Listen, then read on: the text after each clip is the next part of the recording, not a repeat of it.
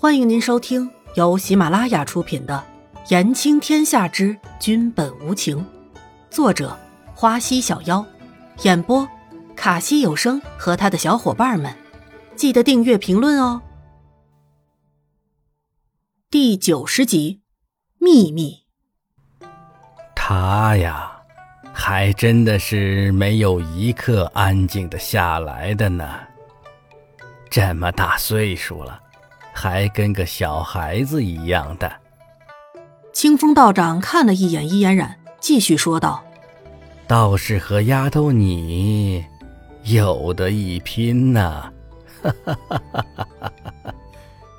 清风道长说了一句刚刚才从伊嫣然那里学来的现代话：“好啊，道长，看来我是搬起石头砸自己的脚喽。”伊嫣然故意的拉松了一下脑袋。哈哈哈哈哈哈！清风道长被伊嫣然逗笑了。快到大厅时，清风道长转回头，对着伊嫣然严肃道：“丫头，今天的事是秘密，不可轻易外泄，知道了吗？免得惹来祸端。”伊嫣然看着清风道长的严肃样，想到自己是身处乱世之中。说不定哪天被人宰了，都不会有人替自己申冤的，还是低调点好。嗯，道长放心，这是我们之间的秘密，我不会告诉别人的。伊嫣然也郑重道。伊嫣然还怕清风道长不相信自己，就接连的点了几下脑袋。贫道就放心了。清风道长刚刚说完，就被眼尖的云仙散人看到了。哎呀！你们终于回来了，算个命也要那么久的吗？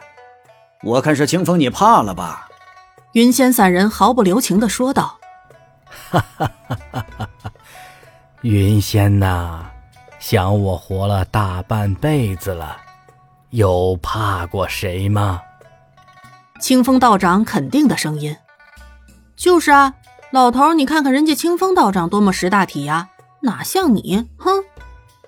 经过刚刚的事，伊嫣然对清风道长可是充满了感激，这会儿也跟着瞎起哄起来了呢。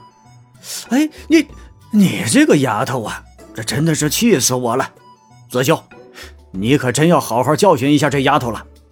云仙散人对严子修撒气着。唉，师傅。严子修无奈的叫了一声：“这个让人头疼的师傅，真的是拿他没办法。”又看了一眼在一头幸灾乐祸的伊嫣然，这两个人还真的是天生的活宝啊！老头，严哥哥是不会教训我的。伊嫣然得意的说着：“严哥哥那么温和的人，怎么会来教训自己呢？真的是天方夜谭呢。”